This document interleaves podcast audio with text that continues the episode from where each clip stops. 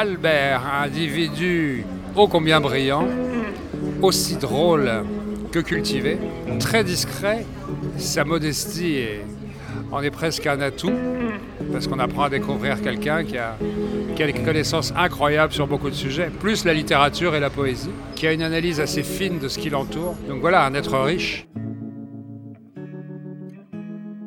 Daniel Morin, dans le monde euh, assez conformiste de, de l'humour euh, obligé, si j'ose dire, c'est quelqu'un de non conformiste, réellement non conformiste, et c'est ce qui m'a beaucoup plu chez lui dès le départ, quoi.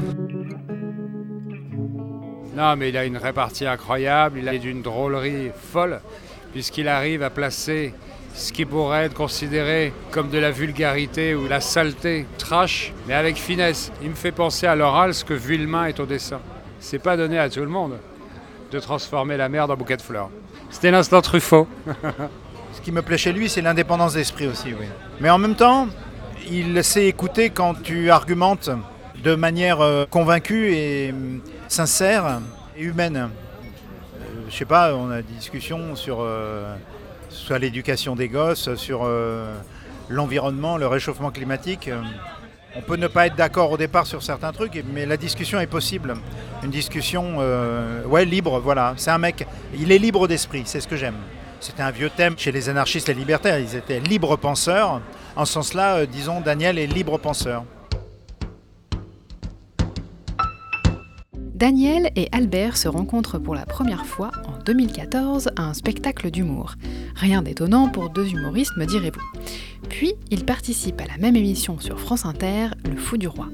Lors d'un déplacement pour l'émission, Albert mime un curé un peu dérangé, Daniel rit et lui propose d'intégrer ce personnage du père Albert dans ses chroniques. Ainsi commence une collaboration professionnelle qui pourrait bien se transformer en amitié véritable. Mais pour ça, il faudrait que Daniel dépasse ses premières impressions. Albert, la première fois qu'on le voit, on a un a priori négatif. On a peur. Il a l'air désagréable, mais c'est vrai en plus, il a l'air désagréable. Il n'a pas l'air abordable en tout cas. Mais comme je sais que c'est l'impression que je donne aussi, c'est peut-être ça en fait. Et puis une amitié née, beaucoup de points communs, beaucoup de cultures partagées. Il n'y a jamais eu d'amitié. L'amitié, tu sais quand elle s'arrête, tu sais jamais quand elle a commencé. Là au-dessus. Moi je pense que c'est vrai, on ne sait pas comment c'est parti. Tu rencontres des tas de gens. Après tu sais pas pourquoi, il y en a avec qui tu vas devenir ami et d'autres pas du tout. Ah, mais c'est exactement la question que je pose dans ce podcast. Et même si avec Daniel et Albert, la discussion sérieuse n'est pas franchement évidente, mais c'est comme ça qu'on les aime aussi, entre deux citations de Lao Tzu, j'essaye de creuser sur ce qui fait qu'ils sont allés l'un vers l'autre. Je sais pas, bah déjà une vision de la vie et du business, en l'occurrence euh, les médias, l'humour euh, qu'on partage. C'est-à-dire euh, un travail qu'on prend comme un artisanat, c'est-à-dire on met beaucoup de nous-mêmes, on pique pas de vannes, on prend pas de co-auteurs. Voilà, une espèce de, de fierté totale. Voilà, c'est les affinités fondées sur des points d'intérêt communs ou des centres d'intérêt communs. Puis une vision effectivement qui est artisanale, entre autres des conneries qu'on peut faire, de l'humour, alors que pour certains c'est c'est vraiment euh, un, un apostolat. Voilà un début. Le partage de valeurs communes. Même si maintenant le mot valeur est totalement galvaudé et employé à toutes les sauces pour tout et n'importe quoi. Ce sont des, euh, sont des positions par rapport, à, par rapport à un travail. Puisque avec Albert, on est totalement conscient de la- l'espèce de bénédiction des, des dieux d'arriver à gagner de l'argent en disant des conneries.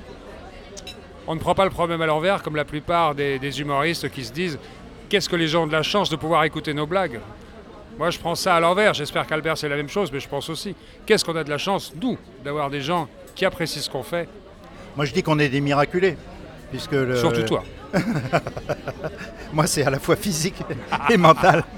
Ah, mental, c'est quand même un naufrage auquel on assiste depuis quelque temps. Donc euh, effectivement, sur ces points-là et sur le plan euh, professionnel, oui, nous sommes des, miraculés. Quelle chance inouïe de vivre de notre euh, imagination, de notre imaginaire. C'est quand même euh, c'est une chance et il y en a beaucoup qui ne mesurent pas à quel point. Mais il y en a euh, chez qui c'est particulièrement mérité, c'est des mecs comme Daniel. Pas besoin d'observer longtemps pour comprendre que ces deux-là se sont trouvés. Daniel et Albert travaillent ensemble quasiment tous les jours, désormais dans l'émission La bande originale de Nagui, toujours sur France Inter. Mais au-delà de ça, comment se manifeste leur amitié au quotidien? Au quotidien, c'est juste les jours de boulot, après je le vois pas moi. Hein. Faut pas déconner non plus. Non, alors quelque chose d'important qui est, euh, qui est vraiment une, une marque de, de confiance. Albert est le parrain de ma fille unique. C'est la caution culture et intelligence. Il ne sait pas à qui il a confié le parrainage de sa fille. Quand il saura tout sur ma vie, peut-être qu'il y aura des regrets. En attendant, la radio et leur façon de voir leur travail, qui est aussi et surtout une passion bien sûr, est au cœur de l'amitié de Daniel et Albert. Et quand vient le moment de remonter le temps, Des épisodes marquants? Certaines émissions de radio, alors on va dire, ah, c'est professionnel. Non, c'était euh, dans une émission qui s'appelait La Morinade sur le Move, où il y a eu des moments réellement extraordinaires, mais qui étaient euh, à la fois radiophoniques et, et extra-radiophoniques. Tellement on a pu mais, mais rire, mais pas d'un rire à la fois complice et, alors j'aime pas le mot, mais subversif, parce que c'était. On, avait, comment dire. euh, Il a du mal avec la canicule. hein. Il, a du mal. hein. Mais ça sort pas dans le bon ordre. hein. De toute façon, je vais les mettre par terre, on va les trier. non, alors je reprends. Les rares auditeurs qui nous écoutaient le ressentaient. Il y avait des moments euh, extraordinaires. la connexion entre deux êtres peut donc se faire lors d'épisodes de vie courts et intenses, comme des moments de radio, alors qu'on a tendance à penser que les meilleures amitiés sont celles qui se sont construites au fil du temps. Mais pour Albert, Comme il y a des vocations tardives euh, chez les prêtres et les religieuses, il y a des amitiés tardives qui sont aussi précieuses et intenses que des amitiés de jeunesse. Parce que justement, c'est. C'est, euh, L'âge ne joue pas à ce moment-là. Là, ça fait que 5 ans finalement que vous vous connaissez. Mais c'est déjà long. Ah ça c'est long ça. J'en peux plus. Non mais les amitiés de jeunesse, c'est tu restes, tu restes ami avec quelqu'un que tu as connu jeune. Tu restes ami sur des souvenirs de jeunesse. à, Oui, chaque tout fois à que tu, fait. vo- à chaque fois que tu vois un ami avec qui tu étais ami quand tu étais enfant, tu reparles de tout ce que tu as vécu quand tu étais enfant. Tu ne parles pratiquement pas du quotidien. De ce que tu as connu tout seul après sans cette personne en tant qu'ami. Avec certains, ça peut être une forme de fraternité, mais, mais, mais c'est très rare. Daniel a raison. C'est lié à des, des sentiments très forts, euh, mais très, an- très anciens et qui sont. On se retrouve dans la répétition un petit peu peut-être. J'ai un ami que je connais depuis que j'ai euh, 4-5 ans. Je le vois aller une fois par an pour son anniversaire. On raconte toujours les mêmes anecdotes. Et toujours. Et on pleure de rire. Les gens qui nous écoutent à côté doivent être consternés. Mais c'est pas grave. Et malgré ce que voulait nous faire croire Daniel un petit peu plus tôt, non seulement Albert fait partie de son quotidien hors radio, mais il a carrément intégré sa famille. Albert vient très souvent. On se retrouve bah, chez ma mère dans le sud-ouest, dans le Lot, parce qu'Albert a une maison pas très loin. Et, euh, et on se retrouve. La mère de Daniel est très drôle, très vive d'esprit. euh, Les chiens font pas des chats. Et là, c'est plus du tout le cadre du travail. Et on rit comme des abrutis avec ma mère, mon frère et tous les deux, quoi. Ah ça, je les imagine bien. Parce que moi, ce qui me frappe quand je les regarde, c'est le saut instantané entre des adultes matures et des gamins candides. Ah, mais alors, on est, des, on est vraiment des enfants attardés. Avec Albert, on a 8 ans. Euh, ce qui nous fait le plus rire, c'est des histoires de caca et de prout. Et c'est vrai que ça nous fait rire. D'autres personnes avec qui je ris autant Non, finalement, pas. Non, non. D'autres amis. euh, J'ai pas beaucoup d'amis, en fait. Non, alors, déjà, je suis très casanier. Et euh, des amis avec qui je ris autant, non. Moi, j'ai, moi aussi, j'ai peu d'amis. Je suis très vieux, mais j'ai peu d'amis. J'en ai quel- quelques-uns, euh, amis d'enfance avec qui je peux beaucoup rire, mais, mais c'est très rare, vraiment, vraiment très, très rare.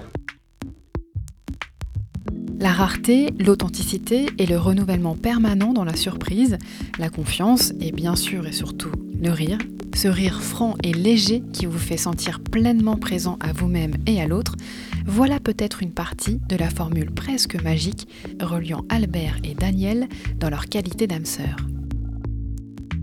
Leur avenir paraît aussi simple et sincère que la naissance de leur amitié et je les imagine avec bonheur et pour longtemps encore naviguant sur les mêmes ondes.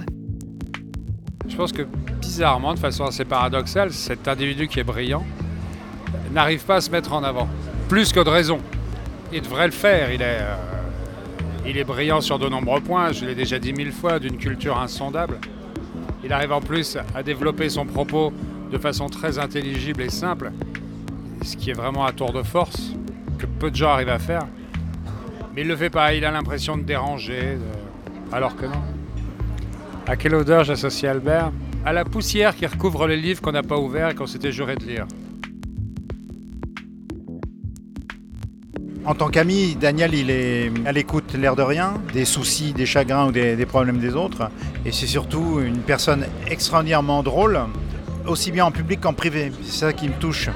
Mais ce qui m'apporte, c'est l'étonnement devant son talent renouvelé. Jamais d'ennui. Avec lui, c'est toujours un plaisir, quelles que soient les circonstances. C'est des moments, de, des parenthèses euh, plus que sympathiques. Un jour, un des premiers trucs qu'il m'a dit, Daniel, alors qu'il il peut paraître insensible ou, abrupt, etc., il m'a dit, je crois que si tu crevais, je pense que je chialerais le jour de ton enterrement. Et ça, c'est quand même euh, très drôle et très amical. Et c'est une bonne définition de l'amitié, je crois. C'est toi, je crois que si tu crevais, il y a de bonnes chances pour que je chiale.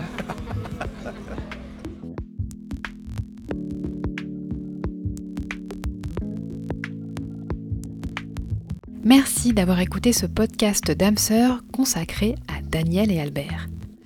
Si ces histoires d'âmes vous ont plu, n'hésitez pas à laisser un commentaire et plein de petites étoiles.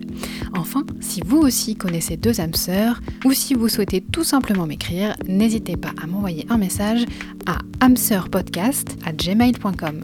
âme au pluriel, sœur au pluriel et podcast au singulier. À bientôt!